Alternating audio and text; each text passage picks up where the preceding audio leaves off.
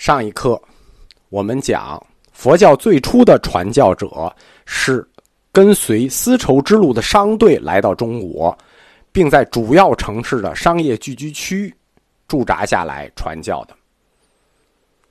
蛮夷地区的边民受到我们中央皇帝光荣伟大正确的恩德感召和吸引，不远万里抢着跑过来到中国献上贡品，啊。贡品不外就是当地出产的一些不值钱的特产，其实表达的就是蛮夷边民的崇敬与归顺之心。作为推恩，我皇帝会赏赐给他们大量的援助。可以说，这是中国自古以来以天朝心态与外国人交往的标准模式，称为推恩式，就完全是推恩的，恩赏一下这些野人们。我们赏赐给他们的总是大大超过他们所进贡的。利用这种虚荣心的漏洞，其实古代日本跟中国做生意是赚过大量的便宜的。你以为日本派那么多批遣唐使就是为了学文化呀？不是，他要做生意的。以至于到最后，政府禁止日本遣唐使来华。正是这种历史背景下，就是我们说外国人已经在中国定居了。中国佛教的那些早期宗师，其实并非完全意义上的外国人，他们大部分人并不来自于境外，而是就生活在中国境内，是非汉族人的移民家庭。那批从丝绸之路来的外国商人的后代，他们的祖先可能是商人。居士或者其他传教以外的目的来到中国，我们不是说中国就相当于那个时候的美国嘛？来到中国定居，后来出家为僧了。比如著名的大师，我们说的第一代第一个安世高大师。佛教记载，安世高大师是安息王子来中国传法。你看，王子王子都不做了，中国好成什么样？跑中国来，其实他的家族。虽然不是王子，也是一个王室做生意的，在安西与中国之间常年做生意的大商人，而且是居士家庭。他家族的生意主要是由他的弟弟安玄主持。当安世高在洛阳创建僧团并站稳脚跟之后，安玄也不做生意了，抛弃了家族生意，来到洛阳出家为僧，加入他哥哥安世高领导的僧团。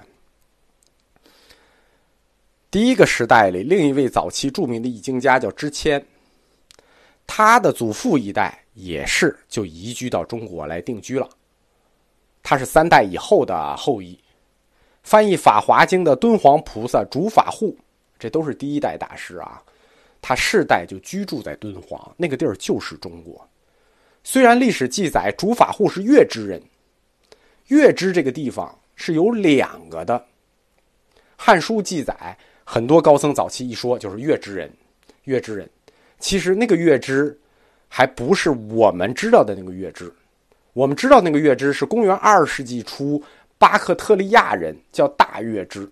实际上，早期佛教的高僧是定居在甘肃西部一个地区，那个地方也叫月支，叫小月支，是中国人。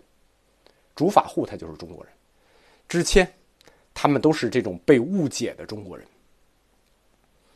在佛教史中，第一个来中国的洛阳白马寺的外国人，两个，摄摩腾和竺法兰。这竺法兰，他不光是中国人，他就是洛阳本地人。他的父亲是印度人，来中国做生意，娶了一个河南籍的女子，所以第一批外国高僧，这个洛阳白马寺的竺法兰，是我们所知最早的混血高僧。翻译了《六度集经》，开创中国南方佛教的康僧会。他生于交趾，就是越南，但越南那个地儿当时就是中国。他的父亲长期从事越南对中国的生意，实际上那在中国当时叫内贸生意，那都是我们的地方。他本人也长期居于汉地。根据这些非官方的材料，证明佛教其实。在永平求法之前，其实早已存在于散居在中国的这些外来家族或者是外国人商业聚居区里。我们有充分的理由可以相信，当佛教文献提到佛教出传中国之前，就是永平求法之前，佛教的存在已经是一个事实了。这也符合正常事物的推理，因为在中国啊，一件事情往往发生了很久，它已经比较显著了，它才会被文献记录下来。总之。佛教出传绝不会是来中国的第一天就被记录下来的。说，哎，永平求法这一天他就被记录下来，不可能。这之前一定已经长期在民间存在了。因此，基于这个推论，我们可以提出一个假说，就是佛教到底如何出传中国的假说。在公元前后的几十年时间里，以汤用彤先生的看法。就是英明的汉武帝开始了他的西域政策。从汉武帝征服西域到汉明帝期间，这是一百多年时间里，那有相当数量的官员因为这个西域政策被派往西域边疆开疆拓土，彰显我们中国的文治武功，在中亚的这些国家、这些佛教国家里推行我们汉文化的文治武功。很明确的是，当时佛教信仰应该已经在这些边地小国非常普及了。因此，中国的远征者或者出使的官员们到了那里，大多数应该都知道当地这种宗教的存在。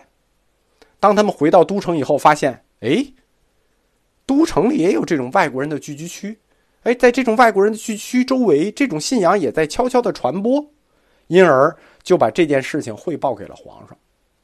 继而可能在某一个契机上引发了明帝夜梦金人的故事，这就是我们对佛教出传中国提出来的这个永平求法夜梦金人的一个假说。正因为最早来华的外国人他们是商人，是从事贸易而来的，所以最早出现的僧团也一定会集中在贸易最繁荣的城市里。对不对？他不可能一来僧人就找到一边疆，不可能。他们跟着外国人而来，就在外国人的定居区里传教，所以他们一定在商业城市中。哪个城市的贸易最繁荣，他们就在哪个城市中。当时有几个这样的城市呢？有两个，一个是洛阳，洛阳是丝绸之路这边的尽头，连接丝绸之路以西诸国。一个是彭城，彭城是什么呢？是东丝绸之路的起点，这一节儿连着东丝绸之路，联系东方诸国，是丝绸之路向东的延伸。丝绸之路是有东段的，因为东段丝绸之路的存在，才有日本的建国，就没有这条路，日本没有建国。这条路是对三韩，就是朝鲜、交趾、越南。日本进行贸易的一条重要的通路。这两个僧团在历史上，一个称为洛阳僧团，一个称为彭城僧团。洛阳大家都知道是哪儿，彭城在哪儿呢？彭城就是徐州，徐州的古称之一，它有很几个古称，古称之一就叫彭城。彭城这个地方，在汉朝是一个了不得的大城市，华夏九州。徐州是九州之一，它是两汉文明的发源地。中国有几个地方被称为帝王之乡，专产皇帝，徐州就是一个。啊，彭城当然要彭城就是一个。这个地方在山东和江苏的交界，徐州嘛。在汉朝的时候，它是一个独立的封建王国，领主国，彭城是它的首府。在公元四十一年，汉光武帝的儿子刘英被封在这里，称为楚王，居住在彭城。这是有明确记载的。记载什么呢？记载楚王刘英祭祀浮屠。哎，祭祀浮屠，它就是一个佛教祭祀喽。但是这个浮屠，它还不是佛陀，它只是一种佛教祭祀。早期的浮屠祭祀是很特殊的。因为在祭祀浮屠的同时，也祭祀黄老之道。什么意思呢？就是佛教和道教一块崇拜。准确的说，在这个时期里，道教也没有出现。前面课里我们说，道教的兴起是以东汉末年五斗米道和太平道为主要形式的，所以楚王刘英祭祀的黄老之道，它不是道教之道，它是道教崇拜的一种原始雏形。他祭祀的浮屠也不是佛陀，它是一种佛教崇拜的原始雏形。他的祭祀方法是从民间方术上发展起来的，上承道家，下启道教。祭祀浮屠呢，它这种仪式，我们不知道从何而来，因为没有早期佛教祭祀仪轨的记录，当然了，也没有道教仪轨的建立。祭祀的形态，它属于礼的范畴。礼是什么呢？就是儒家的祭祀法，就是刘英以儒家的礼祭祀佛与道两家。史籍上称这种祭祀仪式叫做淫祀，淫荒淫无道的意思，所以这种祭祀都是不合理的，叫淫祀。但是记载中有明确的迹象表明。在楚王刘英的周围，已经围绕着一个僧团，就是早期最早的两大僧团之一——彭城僧团。